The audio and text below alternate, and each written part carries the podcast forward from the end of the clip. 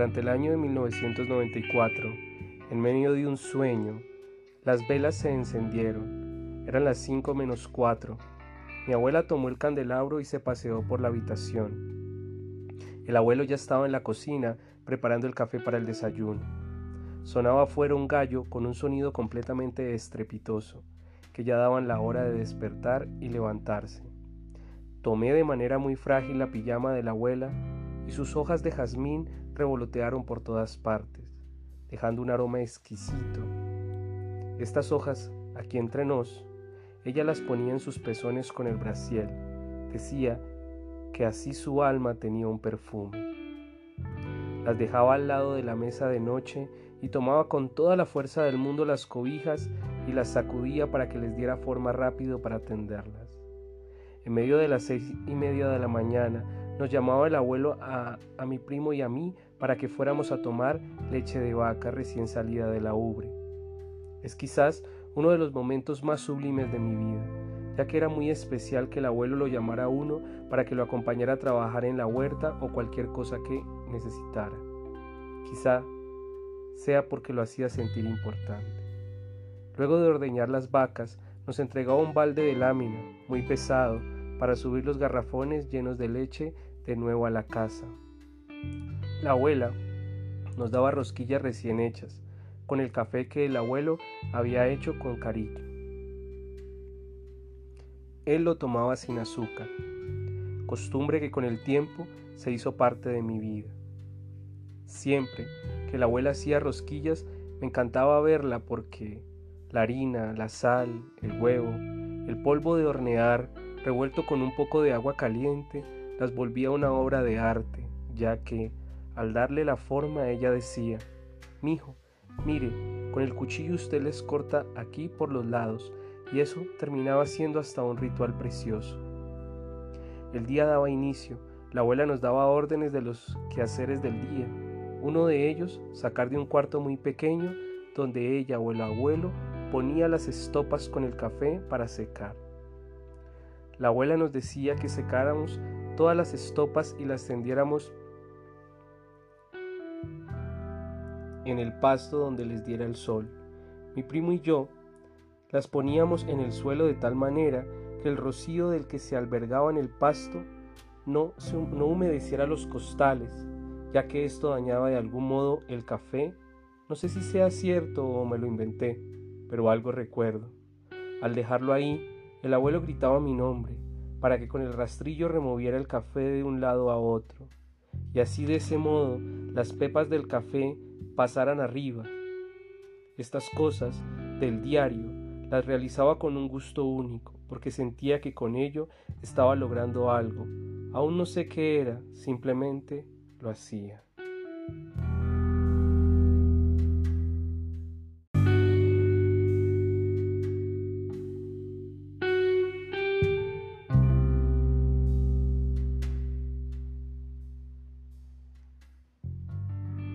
Sobre el mediodía, la abuela preparaba una sopa de arroz que a mi modo de ver era un alimento del cual yo podía beber eternamente. Tenía una forma de hacerla que al probarla me hacía sentir como dentro de la matriz de mi madre. Le ponía ciertas semillas que aún no sé qué eran, nunca le pregunté, pero creo que era pimienta. Servía la sopa con un banano y un aguacate al lado. Esas combinaciones de sabores y de saberes eran únicos e irrepetibles. Ahora, a la hora de casi terminar de almorzar, estábamos discutiendo con mi primo qué era más importante, el gallo de pelea o el gallo grande que solo engordaban para luego comérselo. Jamás llegábamos a ninguna conclusión. Por cierto, la cocina de la abuela era una cocina hecha en barro y con unas hornillas de metal muy pesadas, que por el lado derecho se le ponía la madera y prendíamos el fuego con una vela y un poco de aceite. Yo era un poco más miedoso que mi primo. Él sí se acercaba y lo encendía de manera efectiva. Ya estábamos terminando la última cucharada cuando de repente el, gallo grande, que la abuela estaba engordando, dio un salto terriblemente fuerte. Desde el sardinel que unía la parte del patio con la puerta de la cocina, salió con una enigmática posición una serpiente de un color verde claro la cual blandía su lengua de afuera hacia adentro, respirando y probando el aire para sentir su sabor. Nosotros, cual niños, nos subimos a la mesa comedor que tenía mi mamita y dimos rienda suelta a los gritos más gélidos que puedan existir. Mamita, con esa paciencia y dureza que la caracterizaban, nos dijo, quédense ahí encima de esa mesa, no se muevan. Yo lloraba y reía de emoción. Mi primo se reía a carcajadas, pero con esa risa que denotaba miedo. Es quizás de esos momentos en los que uno de verdad aprecia más la vida, porque siente que la puede perder. Además, las enseñanzas religiosas de la abuela y sus anécdotas que memorizaba de la Biblia nos hacía creer que las serpientes eran seres malignos. Con todo y eso, la abuela salió caminando muy rauda y se fue a la habitación de enseguida donde dormíamos y sacó lo que se conoce como un barretón. Se acercó a la serpiente y con una fuerza demencial que ella sola sintió, le asestó en la cabeza un zarpazo final que terminaría por completo con su vida. Ese gallo grande y gordo solo cacareaba y casi como si hablara, cantaba fuertemente, como si él fuera el de la victoria.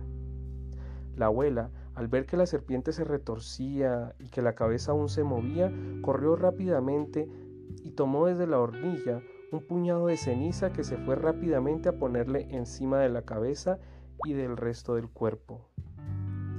Al ver la valentía de nuestra abuela, nos bajamos envalentonados de la mesa y sacábamos pecho, como si nosotros hubiésemos matado a la serpiente. Lo primero que vi al acercarme a tal horroroso show fue que la cabeza de la serpiente seguía viva y se movía. Alcancé a divisar cómo desde los colmillos salían gotas de veneno, buscando dónde morder. Pero su tiempo de vida ya estaba acabado. En ese trajir de ir y venir me di cuenta que solo estábamos los tres. Ya muerto ese engendro del demonio, salíamos a buscar cómo enterarla.